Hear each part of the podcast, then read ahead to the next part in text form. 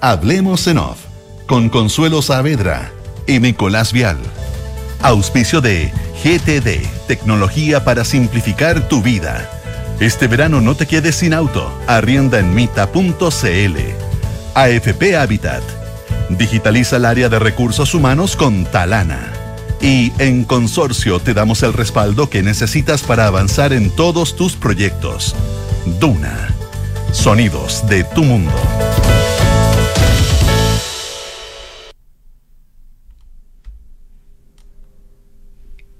8 de la mañana, Uy, con es 3 que me- minutos. no, es que como que, sí, como que cortaron la música de sopetón, entonces me, me asusté. 8 de la mañana con 3 minutos. Sí, comenzamos a Hablemos en Off en Radio Duna. ¿Cómo estás, Consuelo? Muy buenos días. Bien, muy buenos días. Eh, eh, para, eh, para seguir los pasos de, del Nico Vergara, eh, ¿verdad? Es jueves. Es jueves. 13 de febrero del año 2024. Pero no es jueves, es martes. No, perdón, es martes. Viste, te recordamos Nicolás Vergara. Pero, Nicolás. ¿Ya querés que sea No, viernes, Nicolás Consuelo? jamás se equivocaría en la fecha, No, ni en el día, ni en la hora. eso. Nunca. Nunca, ¿Por qué dije que era jueves? Estoy No peor sé, que Joe. Biden. No, tanto así. Por favor. Oye, volvió para los que son, eh, para los que les gustan lo- lo- los talk show gringos, ¿Ya? volvió, eh, eh, oye, de verdad estoy con Joe Biden. El Daily Show con Jon Stewart. Ah, Daily ¿ya? Show, sí. Ya, el Daily Show, que existe hace miles de millones de millones de años, eh, pero uno de esos que, que es eh, de Comedy Central, también se puede encontrar en, en YouTube. Sí. Y es un talk show de actualidad con mucho humor y donde han salido grandes figuras de la, de la comedia de Estados Unidos. John Stewart que usa anteojos, ¿no? Se me olvida siempre. No, John Stewart. Pelo no, blanco. él es, él, él es como un discípulo de, de Stewart. Ya.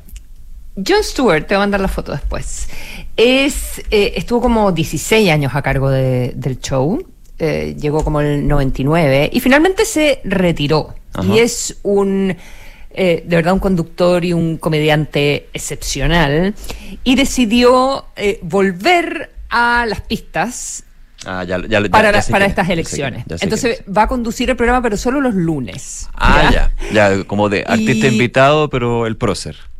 Pero claro, pero... Ya pero me acuerdo de solo. John Stewart, ahora vi la foto, sí, perfecto. ¿Lo viste, perfecto, viste la foto de perfecto. Stewart? Perfecto. No, es, es un ícono, es un tipo Sí. como muy de izquierda, eh, pero es realmente brillante, realmente inteligente eh, para plantear los temas.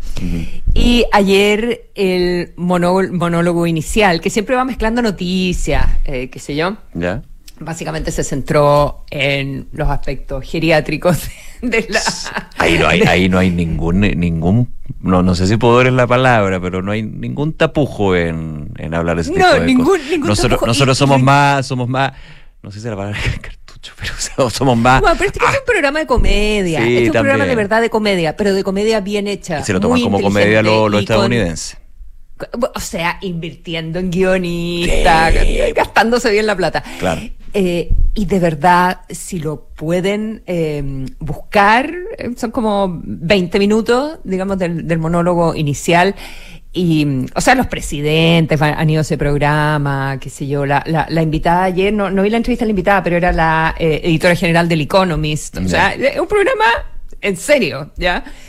Y extraordinario, porque mm, hacía la parte, siendo él eh, demócrata, obviamente eh, la gente esperara que solo, solo golpeara a Trump, pero fue muy duro con Biden, muy duro con Biden. Y hace todo como una secuencia de la conferencia de prensa del, de la semana pasada, donde se le, se le olvidaban las cosas. eh, entonces, hace como, eh, como que fuera el asesor de prensa, ¿ya? Como que, entonces, dice, a ver, ¿qué habría pasado al asesor de prensa? Porque Biden responde y encara a un periodista de Fox y qué sé yo, y le dice... Ah, ¿Cómo reacciona el que está detrás, digamos?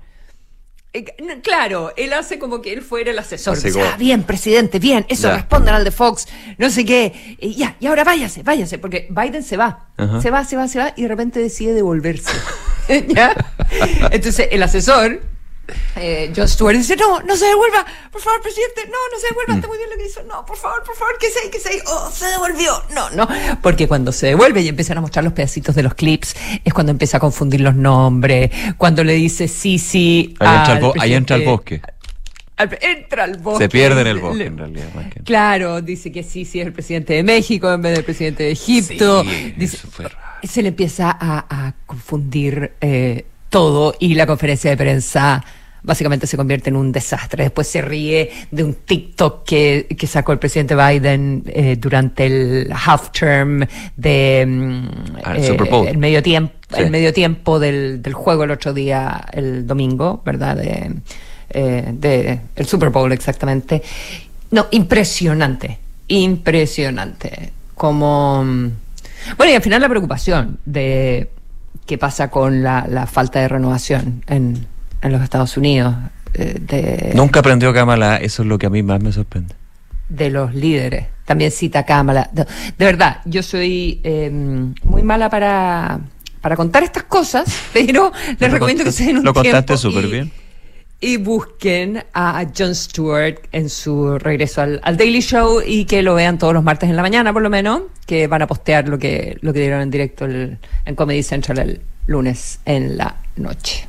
Se reía también de sí mismo, de lo viejo que está él 20 años después. Vi la, vi la foto y efectivamente está, bueno, la edad nos pesa a todos, digamos. Sí, sí, sí, sí, Un tipo de, no sé, po 60 años. Sí, yo el programa que veía del estilo era del de John Oliver, por eso me confundí. Que es el de, de Anteojos, que es muy divertido. Y de hecho, hablaba un par de veces de Chile y es muy gracioso. The Last Week Tonight es el programa. Lo he visto a veces. Ah, es muy entretenido. Que como es el estilo. Sí. Hay que reírse también de esas cosas, pues hay que reírse. 8 con 10 minutos.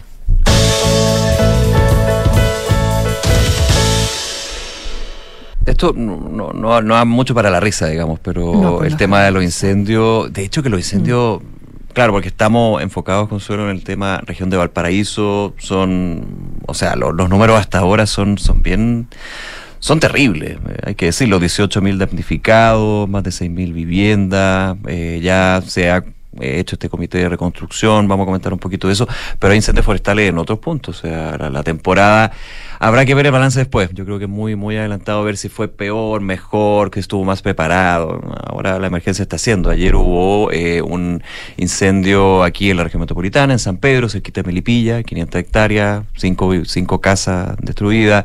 También en Santo Domingo, en la Araucanía, Galvarino, la semana pasada, Maule. Van a haber 34, 37 grados. O sea, la, la situación es bien, bien delicada, pero obviamente donde se ha puesto el centro, por razones obvias, es en el efecto terrible que quedó en Viña del Mar, Quilpue y otros. Mm. Y eso es uno de los temas que mm. está ahí bien presente.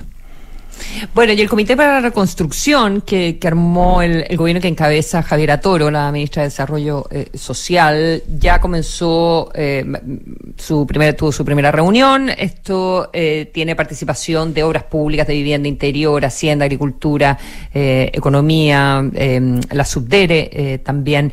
Y se van a ir juntando todos los lunes, independiente del trabajo que hace la ministra de Desarrollo Social permanentemente. general, ¿verdad?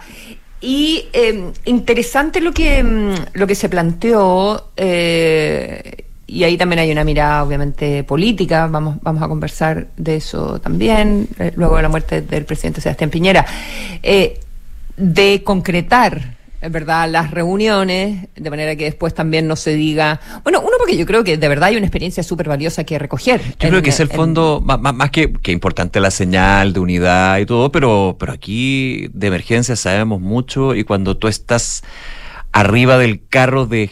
de, gobernar y de gestionar una emergencia, eh, esa eh, es una experiencia de vida muy valiosa. Sí.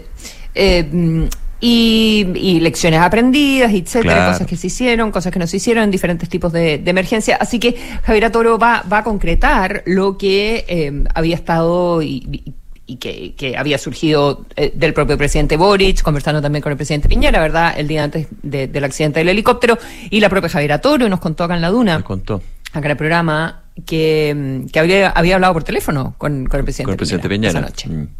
Sí. Bueno, entonces se va, se va a concretar eh, la, las conversaciones, las reuniones y que se van a también eh, tener con delegados de catástrofe, eh, tanto del presidente Piñera como de la ex eh, presidenta eh, Bachelet. Así que eh, con ministros que trabajaron en reconstrucción y con eh, delegados para catástrofes. Aquí, eh, aquí tengo los nombres. ¿Verdad? Aquí tengo los nombres que cita la tercera. Por ejemplo, de ministros está Jaime Belolio, ministro Seguegov de Piñera 2, Carla Rubilar, ministra de Desarrollo Social y Familia y Seguegov en Piñera 2, Rodrigo Pérez Maquena, ministro de Bienes Nacionales y Vivienda en Piñera 1 y el senador Felipe Cas, ex ministro de Planificación en Piñera 1. Pero además también está en carpeta exdelegados de catástrofes de Bachelet y Piñera, entre ellos Cristóbal Lira, Bernadita Paul, Paulina Zaval, Juan Andrés Fonten, Julio Ruiz, Andrés Silva, Sergio Galilea, eh, Paula Fortres, Dante Pascani, Miguel Vargas, Iván Poduji, bueno, Andrea Valladares, varios nombres también que estarían ahí en conversaciones con el gobierno. Bueno, y eh, en paralelo a, a todo el trabajo gigantesco de, de reconstrucción y donde por lo demás va a haber que tomar medidas eh, difíciles, eh, quizás, ¿verdad? Eh, eventualmente relocalizaciones o, o sea, no- como hablábamos ayer eh, con Manuel Tironi. Bien, bien interesante la entrevista. Sí, Sí, bien interesante, como que uno, uno aprende muchísimo. Mm. Él, él trabaja en la católica y es experto como en, en- en manejo de, de riesgos y, y de desastres del centro de investigación de estas materias que tiene la, la Universidad Católica. Eh, va a implicar in- inversiones grandes, eh, cambios en la manera en que se lleva, como se dice hoy, a territorio, lo- lo- los planes de evacuación, los planes de riesgo, incorporar cambios en, en la cultura de, de las personas también, ¿verdad? Algo que viene de abajo para arriba y no solo eh, de arriba para abajo, pero quizás también decisiones difíciles sobre eh, dónde construir y cómo construir, con qué materiales construir, eh, ¿verdad? Dónde Entonces, construir y dónde no a ser cons- caro y y dónde no construir y no permitir no que se construya. Pero ojo también que en la situación de cre- creo que nos daba el dato de los meroderos de la tarde, porque he tenido varias entrevistas ahora ya, ya se volvió un poquito. Me comentaban que esto es, es la, la- la cifra se sigue actualizando y levantando la información, pero de las eh, casas afectadas por el fuego, el 60% eran terrenos no, no regulados, o sea, no, no terrenos irregulares, toma, demás. Imagínate. Pero no deja de ser que el resto, el 40%, eran casas de 45, 50 años. O sea, también, porque, porque muchas veces con los incendios forestales como que queda la sensación, bueno, pero es que se construyó donde no debía construirse. O con las inundaciones también. Pero no, ojo con eso, que también hay un porcentaje no menor de lugares que cumplían con todas las de la norma, digamos, o con todas Sí, las de la norma hace años. Con Tironi ayer, Eso. Lo que hablábamos con Tironi ayer, eh, cumplían la norma. Pero hace 40 años, 50 años. 40 años y las condiciones del terreno y las condiciones del clima han cambiado. Ahora, también alguien puede decir, bueno, también cambió porque se llenó hacia más hacia arriba y hacia las quebradas Claro. eh, y hacia adentro del bosque eh, de viviendas de material altamente inflamable que hacen que el incendio llegue a un Sí. lugar que quizás no habría llegado en otras circunstancias. Entonces, son ambas cosas, eh, probablemente. Pero, mm, pero si las condiciones del terreno y del clima eh, cambian, eso va, eso va a significar decisiones caras y dolorosas. Eso, eso desde la planificación urbana, pero también de la planificación de emergencia, que se abre un, un- un- un- una situación un poco compleja para, para el municipio de Viña y para la alcaldesa de Viña. Bueno, una de las líneas de investigación, que eso es lo otro que está ocurriendo en paralelo, evidentemente, todavía quedan eh, personas por identificar eh, también, o sea, mucho trabajo que hacer en, el manejo del desastre mismo. Eh, pero en términos de la investigación, eh, entre las varias aristas que se están investigando, eh, la Fiscalía eh, Regional de Valparaíso, y esto lo, lo publica la tercera mm, hoy, eh, va a analizar estos antecedentes sobre el, mm, el plan de emergencia ya que tenía la Municipalidad de Viña del Mar, exactamente qué era lo que Senapred eh, estaba objetando todavía, si es relevante o no, eh, ¿verdad? Y si hay una irregularidad ahí que, eh, que requiere ser tomada en cuenta para ver si influyó en la incapacidad de las personas de salir. Lo que yo leía, eh, entiendo que el mostrador tenía una nota también en la semana de que sí se presentó, pero luego se devolvió por parte de Senapred, luego eh, nunca se visó, como que la práctica plan de emergencia no, no había en, términos formales, digamos. Y eso pensando que ya el año pasado, el año pasado fue antepasado, ya hubo incendio en Viña del Mar. Bueno, eh, la, Fiscalía Regional de Valparaíso, entonces, eso es uno de los, de los temas que, que, se está, que se está viendo. ¿Qué tipo de plan había? Eh, ¿Aprobado por quién? Y si es que no estaba completamente aprobado, ¿qué le faltaba? Porque eh, si le faltaba, no sé, algo que no tuviera que ver con, con, los incendios, entonces, bueno, quizás no hay una responsabilidad penal ahí, hay solo una responsabilidad administrativa, se habían cumplido o no los plazos, los plazos para corregir lo, que faltaba, pero eso es algo que se va a investigar. Y lo otro interesante lo publica hoy día el Mercurio. Eh, eh, sobre, mm, eh, sobre el hallazgo de em, cenizas con restos de hidrocarburos, ¿verdad? pero eh, esto, esto respecto del incendio de Peñuelas, que es donde se inician estos tres o cuatro o cuatro focos. Eran, eran em, dos focos con dos focos con dos subfocos cada uno, o sea, al final eran cuatro con, una distancia importante y todo, entre uno y otro. Y, y hay, hay, fotografías muy iniciales de eso, de una, una mm, auditora de la radio Bio, Bio que, que llamó y eh, fue describiendo lo que pasaba. Ya. En el minuto. A medida que estaba pasando. Sí, esas son las primeras fotos y ella le envió fotos a la radio. Fíjate un dato, hay en de, los primeros humitos que salían de ese claro, En una entrevista para la fiscalía, obviamente la investigación de la fiscalía está totalmente en reserva y está en desarrollo, pero yo preguntaba si el lugar donde por el cual habrían llegado, siempre en condicional, estas personas que iniciaron el fuego, era aislado, era difícil acceso, y me explicaban que no, no era por el lado de la carretera, para, para ubicarnos un poquito, sino que era al costado de atrás que sí era un camino poco, poco circulado, que, con, poca circulación, pero que perfectamente podía llegar en un auto una persona y pasar luego y hacer. Esto en investigación, o sea, en el lugar donde están siguiendo, y eso se suma también a lo que tú comentabas de, de estas fotos y videos y los testimonios de personas, claro, porque no, no, no, no es un lugar habitado, entonces tampoco tiene una gran cantidad de testigos, una fila que te diga, oiga, pasó mm. esto. Es difícil. Mm.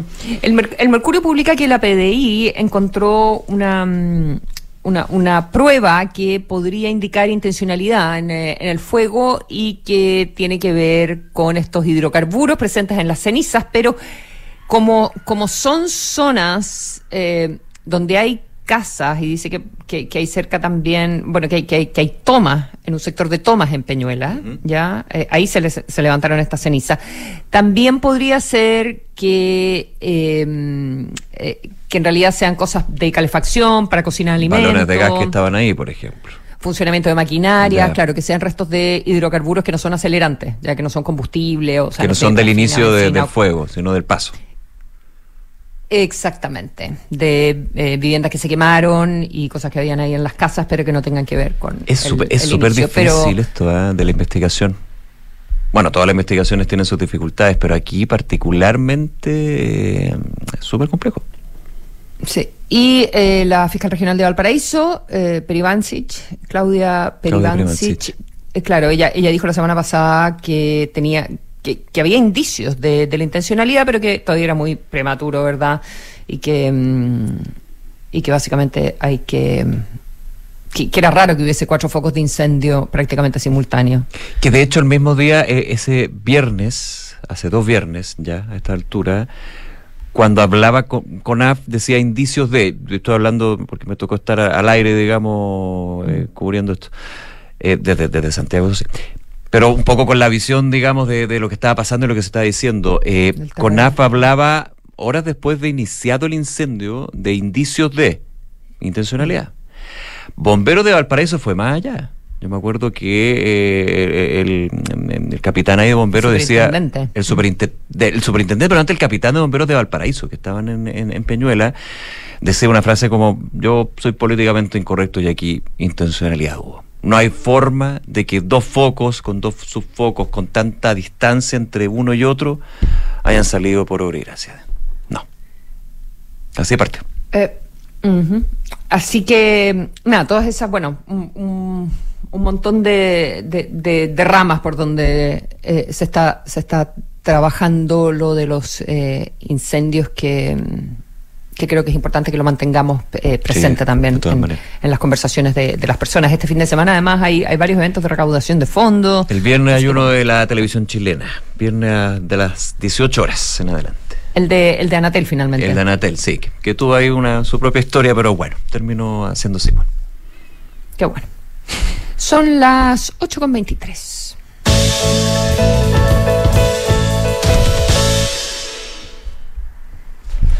No, nos ha comido mucho la contingencia nacional, eh, ¿verdad? Así que eh, estos días, evidentemente, así que creo que eh, corresponde que le demos un par de, minutitos a, temas internacionales, en, particular Israel y, Gaza.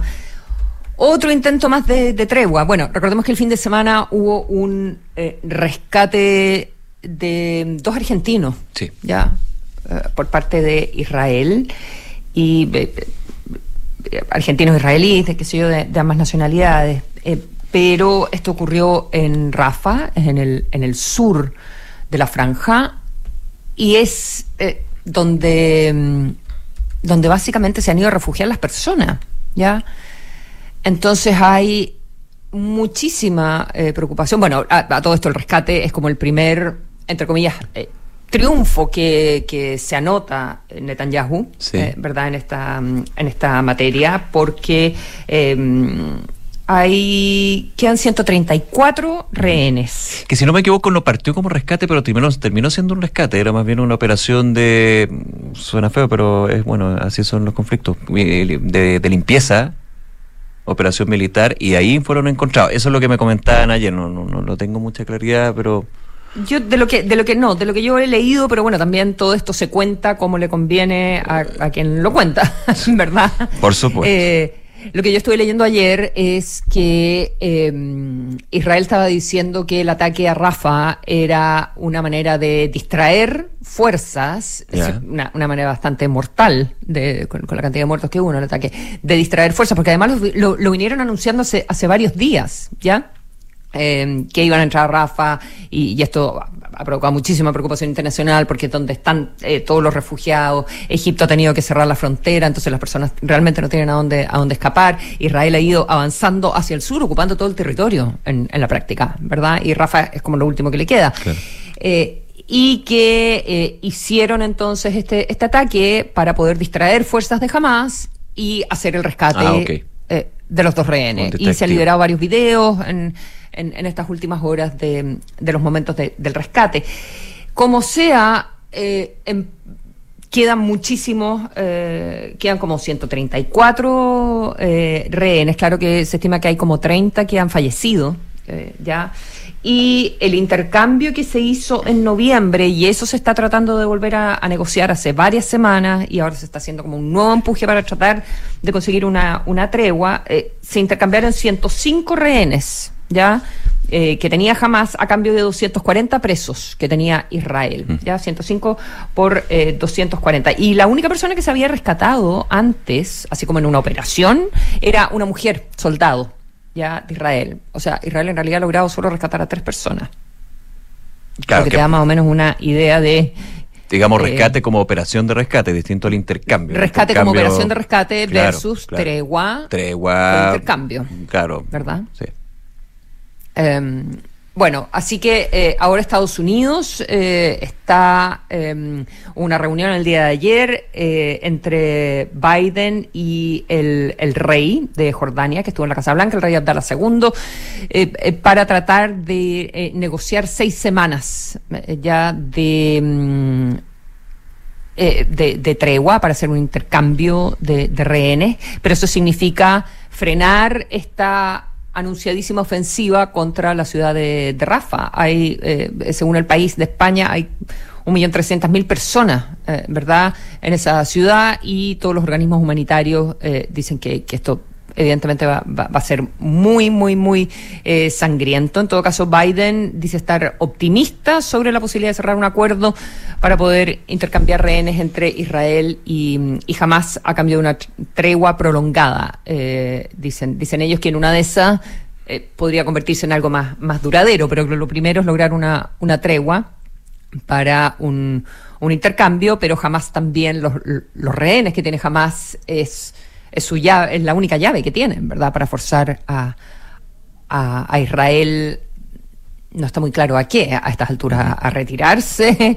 Eh, difícil Que, consigan eso. Y, sobre lo que tú decías, Consuelo, también me queda pensando, ¿ah? cuando comienza este punto del conflicto, porque recordemos que este conflicto lleva toda una historia. Aquí obviamente es lo, más, lo, más, lo, más grave desde lo que fue la incursión de Hamas, eh, la, situación de los secuestrados, luego los ataques, todo, todo, ese punto. Pero siempre se ha esperado lo que es la gran incursión de Israel en Gaza, como una cosa ya de a nivel de conflicto, no sé, como Hito, como Normandía, como como, como tantas historias de guerra, digamos. Pero como tú bien dices, esa incursión, claro, no ha sido un hecho puntual, pero sí se ha dado de manera gradual. O sea, el avance está, está llegando a Rafa, a Rafal, que el paso que está con Egipto. Mm. Pero con un costo de sí, por supuesto. vidas humanas y sin conseguir y sin conseguir sin conseguir demasiado. Claro, claro. Eh, claro. Digamos. Eh, las cifras de muertos eh, que, entrega eh, jamás habla de 27.000 personas. es el Ministerio de Sanidad de, de, Gaza, que, claro, la, que, hay, hay, hay, un tema de guerra de información. O sea, era, era evidente que iba a ser así, pues entre lo que dice jamás controla Gaza, Exacto. y lo que dice Israel. Mm. Y lo otro que, que, en términos internacionales, que también tiene que ver con, con Israel, porque va un paquete de ayuda a, Israel. Bueno, Biden en medio de la campaña presidencial, además, eh, eh, claro, siempre está el apoyo de Estados Unidos a, Israel, pero mm. en las generaciones más jóvenes que eh, debieran votar por él, hay cada vez más apoyo a la causa palestina. Entonces, Biden se mueve en, en un escenario político bien bien delicado. Claro como que como que da a entender el de que Israel le puede traer le puede traer costos con la y por eso y por eso en algunas en, algunas conferencias dice bueno le hemos pedido a Israel que hemos pedido le hemos pedido que sea ese tipo como de lo apoyamos pero le pedimos de que no sea tanto. Una cosa así da a entender para justamente mm. buscar eso. Sí eso sin contar con todo además eh, la, la todos los flancos que se le han abierto con las eh, guerrillas y las milicias en diferentes partes, ¿verdad? Que están con, con Hamas, eh, eh, muchas de ellas apoyadas por, por Irán y, mm, y que también desvían la, la atención de, y, los recursos de, de, Estados Unidos. Y voy a los recursos porque parece que va a pasar finalmente, y esto tiene que ver con Donald Trump, el paquete de ayuda a Ucrania, a Israel y em, y también hay, hay, como un, monto de pequeño un monto de dinero un poco un poco más pequeño para eh, para otras operaciones. Eh, ya eh, que si no me equivoco tienen que ver con Taiwán pero es Ucrania e Israel. Y esto ha sido muy cuesta arriba para el presidente Biden lograr que se que se apruebe porque hay oposición del presidente Trump ya y evidentemente que todo esto en medio de la campaña sin embargo, hubo 17, recordemos que el argumento de los republicanos era eh, cómo nos vamos a estar preocupando de Ucrania, eso no tiene nada que ver con nosotros, tenemos que preocuparnos de nuestro problema con la inmigración. Aquí adentro, eh, claro. Aquí adentro, exacto, con nuestra frontera, no con otras fronteras. Y eh, pero al final había mucho de retórica y no no aprobaron las la, actualización de las leyes de inmigración, porque al final eso podía favorecer a Biden. Puede decir, ah, Biden solucionó el problema de la inmigración. ¿Ya? Eh, sin embargo, ahora hubo 10, claro, y quedó separado esto del paquete de ayuda. Y los demócratas han estado tratando de empujar el paquete de ayuda, porque la verdad es que Ucrania, sin la ayuda de Estados Unidos, no, no va a poder seguir resistiendo ante los avances de Putin y mm, de, de Rusia. Y ayer hubo 17 senadores 17 senadores republicanos, que todos tienen que ver como con materias de seguridad nacional. Y por lo tanto consideran que lo que pasa en Ucrania y lo que pase con Putin sí va a afectar a los Estados Unidos en el corto plazo. ¿ya? Claro, no, solamente ayudar a Ucrania, es, ir contra Rusia y lo que Rusia puede hacer después. Y defender los intereses de Estados Unidos. Defender los intereses de Estados Unidos, claro. Claro. Y mm, hubo 17 que eh, que permitieron que la ley siga avanzando. Hay ahora se va a votar dentro de los próximos días, muy pronto, y aquí vamos a ver cuántos se atreven a ir en contra del, presidente Trump, eh, ¿verdad? Del expresidente Trump, mm. que él no quiere que este paquete de ayuda eh, pase. De hecho, tiró críticas nuevas contra la OTAN, en términos de los pagos, quién paga, y que a Rusia bueno, cuando fue presidente tuvo una relación muy cercana con, Putin. A diferencia de otros presidentes, siempre la relación Rusia-Estados Unidos ha sido tirante, todo el teléfono rojo, bueno, hay historia. Pero muchos dicen qué pasaría si Trump vuelve nuevamente a, la, a la Casa Blanca. ¿Estaría más bien con Rusia que con Ucrania, por ejemplo? Mm. Cambiaría la estrategia, cambiaría el apoyo, digamos, de, Estados Unidos, lo que sería fatal para, para las aspiraciones ucranianas en esta guerra. Mm. ¿Sabes qué día me acordé de una historia que ya ha pasado, se siente que han pasado siglos, porque esto fue el 2019. Ya. Y yo creo que Trump tiene, debe tener bastante sangre en el ojo a Zelensky. Cuando Zelensky era un actor mm. que logra llegar a la presidencia de Ucrania el año 2019. Cuando hacía de actor de presidente de Ucrania. Actuaba como presidente de Ucrania. Nunca vi esa serie. No, yo vi un par de capítulos y... Era, ¿Era mala o era entretenida? No, ¿Vale la pena verla? No, no sé si vale la pena verla, pero, pero era, era por la curiosidad. Era, un poco, era, un poco, exagerada, era como ver a, no sé, Stallone con Bruce Willis eh, llegando a la Casa Blanca o al Congreso, una cosa así. Claro. Claro. Bueno, cuando eso sucedió el año 2019 y Zelensky era de un don nadie, bueno, era muy famoso porque era actor, pero no, era nadie en la política. claro. Acuérdate que Trump lo llama, esto se filtra después. Ya. ¿ya? Trump lo llama por teléfono y eh, lo llama tres meses después de que había ganado la elección y esto era justo después de unas elecciones parlamentarias donde al partido Zelensky le había ido muy bien. Y de hecho la conversación es media rara como comienza porque Trump le dice, hoy eh, te felicito, eh, señor presidente, por el gran triunfo que obtuviste, como que hubiera ganado la presidencia. En realidad lo estaba llamando, la presidencia la había ganado tres meses atrás. Eh, como que no entendió bien el memo, yo creo, el, presidente Trump. Tanto que Zelensky como que en la respuesta le dice, bueno, sí, muchas gracias, usted ya me llamó cuando gané la presidencia y ahora estoy tan contento que me llame eh, porque gané, mi partido ganó en el Congreso, etcétera, etcétera. Pero rápidamente la conversación deriva a esto, esto pasó, no sé, dos días después de que eh, Trump había, los republicanos habían boicoteado un paquete de ayuda a Ucrania, esto es antes de la invasión, habían boicoteado un, paquete de ayuda a Ucrania, ¿ya?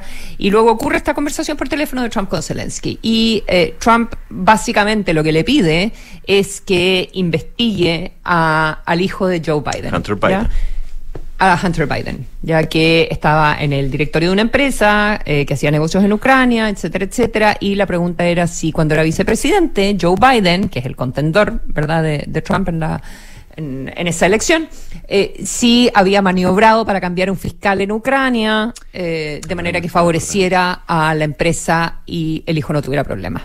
¿ya? Y todo este asunto donde en el fondo como que Trump condicionaba ayuda a cambio de que perjudicaran a Biden, ¿verdad? Esto derivó en un impeachment, que a uno ya se lo olvida. El juicio político, sí. Ah, a Donald Trump. Ya, perfecto. Oye, sí, por no hace Eso al final se rechazó, etcétera, etcétera. Sí, claro. Pero eh, la verdad es que la animadversión... Sangre en el ojo, claro. Debe haber sangre en el ojo. Sí, eh, de hace la razón. mucho tiempo también. Esta era la trama ucraniana porque estuvo la trama rusa, pues la trama ucraniana.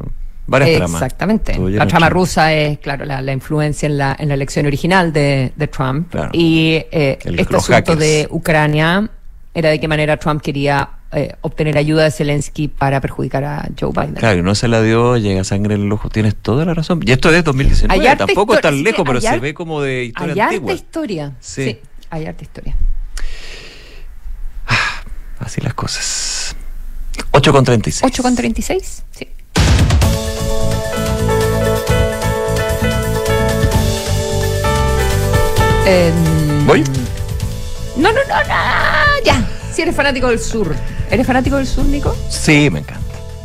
Qué bueno. Si eres fanático del sur, sus montañas, sus volcanes, sus ríos, mm. eres fanático de Mita Rentacar, porque están presentes en Temuco, Concepción, Puerto Montt y Punta Arenas. No esperes más y arrienda tu auto en mita.cl. Los amigos de GTD nuevamente nos sorprenden. GTD es distribuidor Starlink autorizado Así, la mayor cobertura de fibra óptica se une con la mejor conexión satelital para brindar la más alta continuidad operacional a las empresas. En GTD hacen que la tecnología simplifique tu vida. ¿Cómo es que nadie sabía que hay una cuenta vista que te paga el 7,75% de interés anual solo por tener tu plata ahí? La cuenta más de Banco Consorcio es la cuenta vista nunca antes vista. Solicítala 100% online en consorcio.cl. Desde la app Talana revisa solicitudes y gestiona la información de tu equipo fácilmente y desde un solo lugar. Talana Tecnología Humana en qué piensas cuando piensas en tu futuro. Tus sueños están más cerca si te cambias a Habitat, porque aquí el futuro lo escribes tú. AFP Habitat, más de 40 años juntos, haciendo crecer tus ahorros.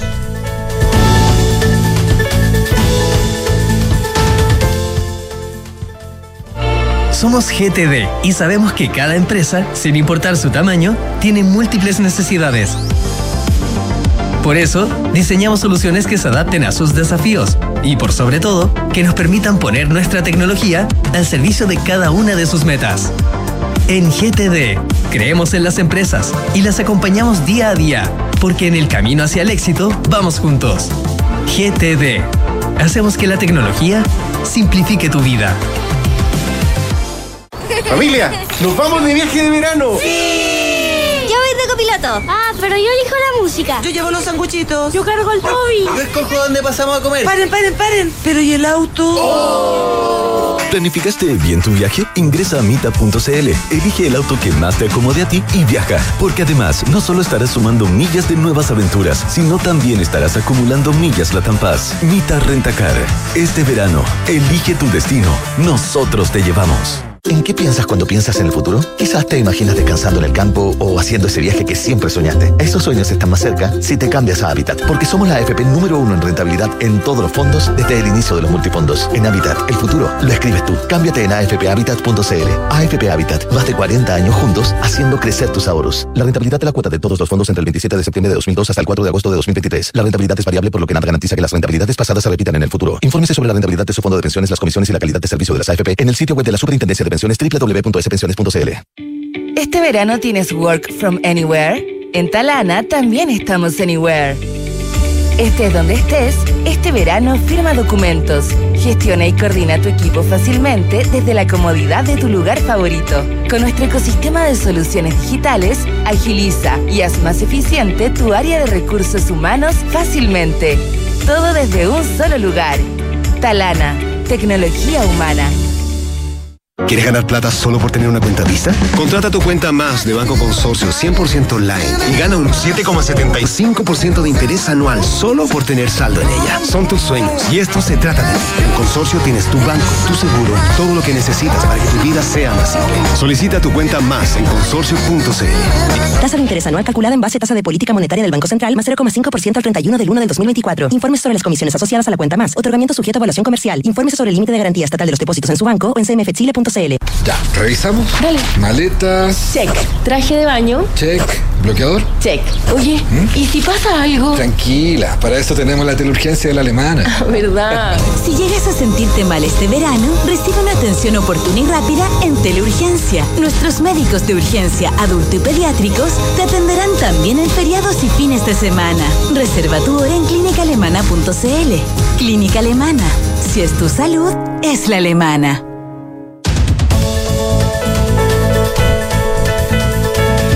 8 de la mañana con 41 minutos, seguimos en Hablemos en Off, vamos a conversar de distintos temas, también lo que ha sido uno de los puntos a conversar en la política, estamos en contacto para eso con el presidente de Revolución Democrática, Diego Vela. Diego, muy buenos días, gracias por acompañarnos aquí en Hablemos en Off de Duna.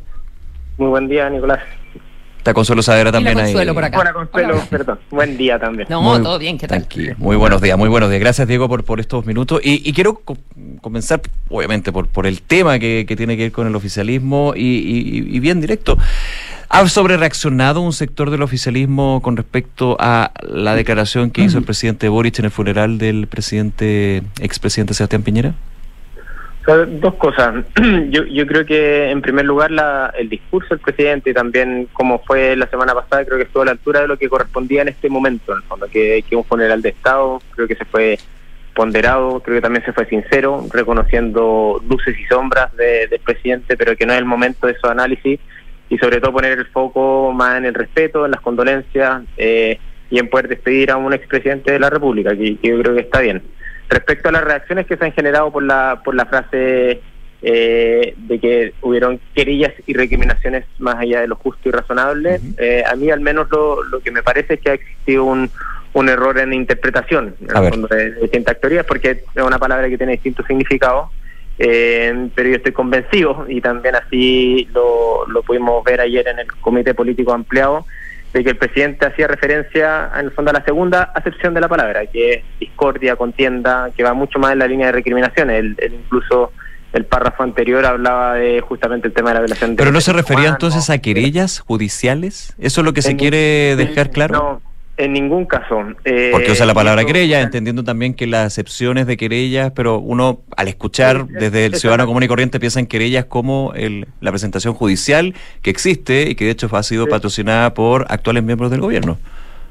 Sí, sí, sí, eh, sí, o sea, esa, es la tercera acepción. Eh, y justamente cuando, o sea, no sé quiénes conocemos al presidente de Boric, pero también lo hemos visto en la opinión pública en los últimos 12 años, o sea, tiene un compromiso irrestricto con los derechos humanos. Eh, él ha generado muchas veces discusión por este tema también, porque ha tenido una postura sin, sin matices, en el fondo ha sido muy claro a nivel internacional y eso ha generado discusiones, no sé, al decir que Ortega es un dictador y violaciones de derechos humanos también en distintos países, eh, sin, sin tener problema en decirlo, pero en esta materia la verdad y la justicia es un elemento que es fundamental. Entonces, eh, yo estoy seguro que el sentido de esas palabras no, no iban en, línea con el sacar que la justicia siga avanzando en esta en esta en investigaciones que es fundamental. Y ahí yo creo que es relevante entender uno, el presidente en sí mismo no, no tiene una querella, ni tampoco el gobierno. hay organismos que son autónomos que tienen varias querellas, son cientos de Ahora, pero Diego, perdona, Diego, pero, pero para, para, cerrar un poquito el punto, discúlpame. Eh, con respecto, es que me quiero quedar en el concepto porque finalmente eso es lo que se va clarificando desde el Comité de Política Ampliado y el gobierno. ¿Fue un error que el presidente Boric usara este término entendiendo de que la primera reacción es justamente pensar en las causas judiciales, en las investigaciones que lleva la justicia y la reacción que también que se tuvo desde el Partido Comunista, algunos parlamentarios, por ejemplo. Sí. O sea, yo conociendo al presidente, yo cuando lo escuché, no lo entendí en el sentido de eh, querellas judiciales, eh, pero claramente eh, con lo sucedido creo que no, fue la, la, mejor palabra, justamente por, por los distintos significados que puede tener y lo, y lo sensible que es el tema de las querellas judiciales en este contexto. Eh, pero ahí sí, yo creo que lo que, hemos visto es que, si bien hay, personas que al final se malentendido, eh, algo que nosotros no vamos a estar dispuestos es a lo que está pidiendo la oposición, que que eh, en el fondo la justicia no es negociable, no es algo que uno diga saca una querella para eh, poder llegar a acuerdo, para poder hacer señales. Acá eh, hay que entender que no puede existir impunidad en estos casos que han sucedido y ya se ha retrasado mucho el avance de la justicia en estos casos. Esto fue a finales de 2019, ya han pasado eh, tres años y, meses, eh, y todavía falta que justamente estos procesos avancen y la justicia que no llega a tiempo no, no es justa. Entonces, también eso también es una preocupación que nosotros tenemos que estos procesos puedan avanzar con la celeridad, se puedan identificar de buena forma las responsabilidades. Yo creo que hay argumentos bien fundados. El, mismo presidente lo, lo rescataba y esto fue el, informe de Naciones Unidas que fue a solicitud del presidente Piñera es muy contundente en sus conclusiones. O sea, habla de múltiples violaciones a los derechos humanos, identifica responsabilidades de las policías, de distintos abusos que se, se generaron en el contexto del estallido social. Eh, y por eso es muy importante que se puedan llegar a la responsabilidad y, también se tomen medidas de reparación para quienes fueron víctimas de esto. El que haya sido sobreseído el presidente Piñera y que haya muerto, no quiere decir que no haya responsabilidades de Estado en, lo que sucedió y en ese sentido el Estado tiene que responder y, avanzar justamente en la reparación de las víctimas que, a quienes se violaron sus derechos humanos. Eh, Diego Vela, ¿y si entonces no era una... Eh, em, nos estaba señalando por parte del presidente Boric en, su discurso en el funeral de Sebastián Piñera algo que tuviese que ver con el estallido social, sino que eran otro tipo de recriminaciones que en ocasiones habían ido más allá de lo justo y razonable. ¿Cuáles serían entonces eh, esos momentos en que la en que la oposición fue más allá de lo justo y razonable? yo creo que, en, algunos momentos del estallido, más allá del tema de derechos humanos, sí también pueden haber habido elementos de eso, pero yo, por ejemplo, creo que la pandemia eh, fue, un, fue algo relevante. Yo creo que fue algo que, que hemos visto que era muy complejo de manejar. Eh, y que donde finalmente la buena gestión en materia, por ejemplo, de vacunación eh, es algo que, que fue muy positivo. Eh, y ahí yo creo en, esa, en ese tema también hay algunas acusaciones constitucionales que posiblemente yo creo que si es que volviéramos hacia el pasado no, no se hubiesen impulsado. ¿Pero las dos contra el presidente Piñera? O sea, esas esa tenían varios elementos fundados, yo creo, para, para poder proceder en eso. Eh, pero pero yo creo que hay ahí y hay, y hay algo que, que lo que yo he visto también es que en el fondo, estando hoy día en el Ejecutivo, yo creo que, y también viendo una oposición que ha negado la salida del agua y que también creo que no, no, no ha sido ponderada o, buscar también la manera más constructiva justamente de poder tratar sus diferencias respecto a, diferencias políticas que son totalmente legítimas en democracia, eh, cuesta el que podamos avanzar finalmente como país. Y yo creo que ahí es súper valioso la reflexión que hizo el presidente Boris, en el fondo en cuanto a una autocrítica respecto a eso. No es primera vez que la hace, también... Él hablaba del señor Higgins, que era una figura bien, bien importante en ese sentido. Sí, sí, totalmente. Yo creo que ahí hay, aprendizaje, hay perspectivas que creo que sirven para eso, pero lo, importante es que esa, ese aprendizaje no quede netamente en él, que en, en quien estamos en el sistema político eh, y que tengamos una mayor capacidad de, poder llegar a acuerdos. Yo creo que yo creo que en democracia es evidente que no todos pensamos igual, eh, pero justamente el poder utilizar las herramientas democráticas para poder zanjar esas diferencias, eh, con respeto, con, con marcando los puntos eh, y yo hoy día veo que lamentablemente no está ese ánimo de, esa capacidad de poder mirar más allá de mi propio feudo, mi propio espacio, mi propia capitalización política. Y yo creo que Chile hoy día necesita eso. Yo creo que un poco los dos procesos constitucionales fueron reflejo de la falta de eso, de la falta de capacidad de poder poner a las personas por delante eh, y llegar a acuerdos un poco más amplios que, que permitan responder a su urgencia. Y hoy día lo que espero sinceramente es que una de las cosas valiosas que yo veía al presidente Piñera, con todas las críticas que yo he hecho públicamente durante mi vida a él y, las diferencias que tengo, es que él en materias, por ejemplo, de materias sociales, eh, él tuvo la capacidad de llegar a acuerdo en, por ejemplo, lo que fue la PGU, que creo que fue algo que es relevante, o también lo que él hizo hace pocos meses con el, los 50 años del golpe de Estado, que él en el fondo ayudó a construir el puente o cruzó el puente, porque finalmente los partidos de oposición no lo hicieron, y firmó el compromiso democracia siempre. Eh, yo creo que ese tipo de cosas, o sea, ojalá, por ejemplo, los partidos de Chile Vamos hoy día pudieran firmar ese, ese compromiso, como, como en el sentido de rescatar esas cosas que, yo creo que nos hacen bien a la democracia y, y, no esperar que estemos de acuerdo en todo, pero sí generar los espacios para buscar avanzar en, en la urgencia que tienen las chilenas los chilenos y salir un poco de esta lógica más de trinchera y de, y de una acusación destemplada. Mm. Para, mm, para Revolución eh, Democrática, estamos conversando con Diego Vela, el presidente de, DRD, el, la, revocación de algunas de las pensiones de gracia, eh, ha, sido, ¿ha sido un problema? ¿Preferirían que, que no se hubiesen revocado? Ahí, o sea, para nosotros es importante entender que personas que vieron vulnerados sus derechos humanos eh, y en este caso tuvieron una afectación permanente, por ejemplo, de daño ocular o, daños que finalmente tuvieron el Estado, es importante que tengan eh, formas de eh, de compensación en el fondo. O sea, y en ese sentido hay pensiones de gracias que no se deberían discutir en el fondo si es que se relacionan con otras cosas que hayan, otros antecedentes que han tenido. Aunque tuvieran antecedentes penales previos. Sí, no, en esos casos que son graves, donde hay responsabilidad del Estado, no. Eh, pero sí a mí me parece bien la línea que ha, que ha fijado el Ejecutivo, que justamente en casos donde no se acreditó de buena forma o donde no existió un, un, daño consistente eh, y donde sí existieron delitos de complicados, se puede decir en el fondo como complejo, sí se haya revocado esos casos. Y, y esas personas igual tienen el derecho de recurrir a la justicia y a partir de eso buscar buscar un, una manera de, de, compensación, eh, pero eh, creo que me parece bien cómo se ha corregido un poco la utilización del instrumento de las pensiones de gracia. Porque ese es uno de los temas eh, mm, que, también ha tensionado la eh, relación con el Partido Comunista, ¿verdad? Dentro de la coalición de, gobierno, no, solo el discurso eh, del que hablábamos antes del, presidente Boric en el funeral del expresidente Piñera.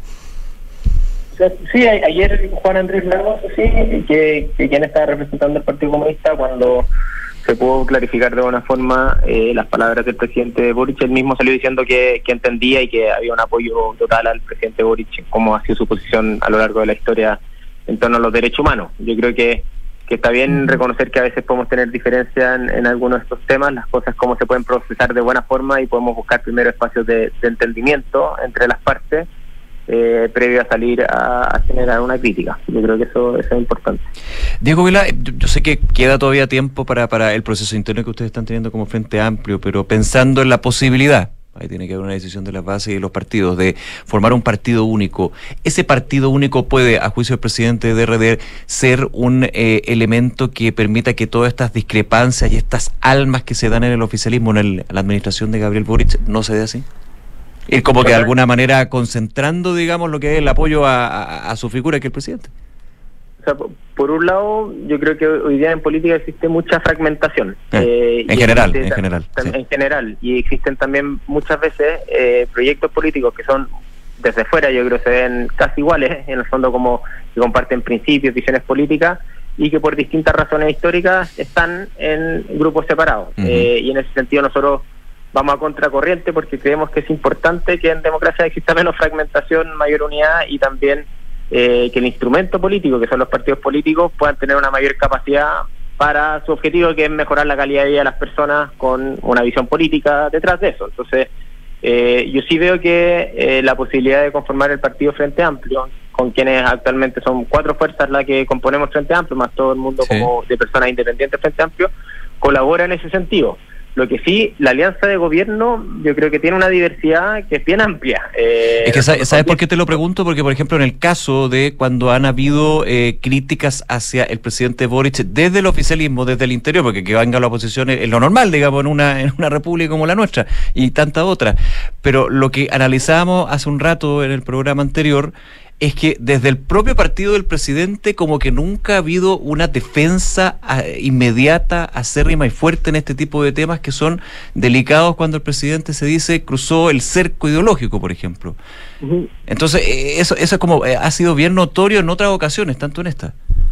Hay dos cosas. O sea, por un lado, yo creo que nosotros tenemos que tener una mayor capacidad de canalizar estas diferencias y estas opiniones internamente y entender que obviamente dentro del espacio democrático eh, el espacio público es muy importante para poder marcar estas diferencias, pero tener, si es que somos parte de una misma coalición o de un mismo partido, instancia de poder canalizarla internamente. Y ahí lo que hemos hecho un llamado las presidencias de partido, de todo el oficialismo, es a la mayor responsabilidad posible en el fondo en cuanto a estos temas y buscar la forma adecuada de poder canalizarla. Eh, en segundo lugar, yo sí creo que el presidente Gabriel Boric tiene un atributo eh, y que finalmente y creo que en parte lo lleva a estar donde está, que él ha sido capaz de correr el cerco un poco lo posible de sus sectores políticos. Eh, y yo creo que en ese sentido esa es una virtud que él tiene eh, y no tiene un problema de confrontar ni siquiera con, quienes son de su propio sector, eh, siempre y cuando pone por delante, yo creo, en este caso los derechos humanos, en, en otros casos el generar acuerdos institucionales para poder canalizar el malestar social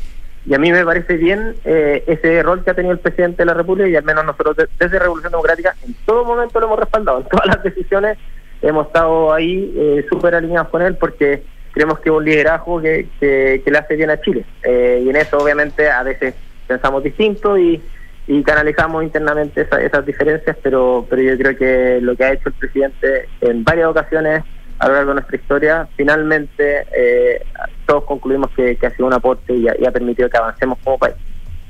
Mm. Eh, eh, Diego Vela se me quedó el espacio que, tuvimos la semana pasada. O sea, yo creo que creo que, espero que oposición y oficialismo, o sea, lo, que sucedió la, semana pasada sea, también una oportunidad para repensar acuerdos, para buscar como un ejemplo de eh, para poder para poder avanzar por el país. Y si ya estamos en política es por las chilenas y los chilenos, así que y creo que, es importante eso. Eh, ¿qué, ¿qué, tan, ¿Qué tan preocupado está Revolución Democrática pensando en, la, en las municipales de eh, los efectos que vaya a tener eh, sobre el, el, votante el caso convenios, que, tan fuerte los ha golpeado? Eh, nosotros hemos estado muy enfocados en una dar una respuesta muy categórica respecto a esos casos y fue así en el fondo como en menos de un mes expulsamos a los militantes nos querellamos y hemos buscado colaborar con la justicia en todo momento y también incorporar mecanismos de prevención del delito, que es algo que es carente en los partidos políticos y súper importante que pueda existir eh, a partir de la, nueva ley de delitos económicos y medioambientales. Eh, pero por otro lado, nosotros actualmente estamos en seis municipios, eh, siendo gobierno local, en el fondo, en, Maipú, en Viña del Mar, Ñuñoa, Tiltil, Casablanca y Valdivia. Eh, y ahí nosotros creemos que justamente la gestión pública que hemos hecho en esos municipios, que desde el municipio hemos mejorado la calidad de vida de las personas, combatiendo la corrupción, pero también recuperando el agua potable como, un espacio público que, que, no esté inundado las calles de Maipú, sino pueda tener un servicio de calidad, o, por ejemplo, no sé, en Peña del Mar, el sinfín de cosas que hemos logrado. Creemos que eso, eh, ese proyecto de gobierno local es algo que va a ser valorado en más comunas del país. Eh, y ahí está, en el fondo, como cuál es la propuesta que le vamos a ofrecer al país en estas elecciones y en eso estamos enfocados nosotros de trabajarlo no solo como Revolución Democrática, sino como Frente Amplio, pero también como Alianza de Gobierno más la democracia cristiana, con quienes ya hemos acordado el ir juntos justamente en las elecciones uninominales de gobierno regional y de gobierno local. Eh, yo sé, Nico, te escuché el suspiro, vas a, vas a cortar la entrevista. Tengo una pregunta más. No, no es, que, no, es que la, no es que la quiera cortar, es que tenemos que terminar el programa por el tiempo. no sé. que se entienda bien. el más ordenado, el más ordenado de todos, me encanta. Eh, no, Diego Vela, a propósito que, que, que mencionabas a. Eh, las alcaldías donde donde hay, eh, qué sé yo, alcaldes de RD, Maipú, Ñuñoa. Eh, eh, los vimos en el, en el entierro del expresidente Sebastián Piñera. tú no estuviste presente, ¿verdad? En, en ningún momento en el, en el velorio o en la misa. Yo al, apenas supe esto, eh, sacamos un comunicado y escribí. Escribí públicamente y escribí también directamente a, Renovación Nacional por esto. Yo estaba fuera de Santiago. Eh, y desde que supe esto, comencé mi regreso, pero me tardé un par de días. Pero sí como partido estuvimos presentes en, los espacios, ¿no? no solamente los alcaldes, también pero la Pero con la Secretaría General. Sí, sí, sí, sí. Pero era quien estaba subrogando finalmente en, el rol. Yo estaba, estaba justamente fuera, eh, pero en ese sentido todo el rato lo que nosotros buscamos plantear también fue algo que no fuera falso también. O sea, no, nosotros no somos piñeristas, eh, pero sí poder darle una señal de respeto y condolencia a sus familiares, al Partido Renovación Nacional, a sus cercanos. Eh, ¿Habría sentido que era algo falso? ¿Habría, ¿Habría sentido que era algo como hipócrita ir tú y ponerte en una guardia? yo, yo hice yo sí o sí, yo también hablé con el presidente Galilea, o sea, yo creo que está bien el hacerse presente en esos momentos. Yo, yo también he vivido también eh, muertes trágicas y, y pues. sé lo importante que es respetar ese duelo y, y, en este caso también estamos hablando de un funeral de Estado. O sea, como yo creo que, que, estuvo bien el hacernos parte como partido, pero también ponderadamente, en el sentido de, eh, con respeto, presentar las condolencias, eh, y creo que eso era, era lo que correspondía, no, ni más ni, menos que, eso. Muchas gracias. Diego Vela, presidente de la Revolución Democrática, muchas gracias nuevamente, Diego. Un abrazo, buen día. Que estén bien, buen día. Nos vamos, ya vienen cartas notables de Álvaro Espejo, hoy Leonora Carrington. Consuelo, que te vaya muy bien, un abrazo grande, nos, vemos. Nos vemos mañana, que esté muy bien, chao.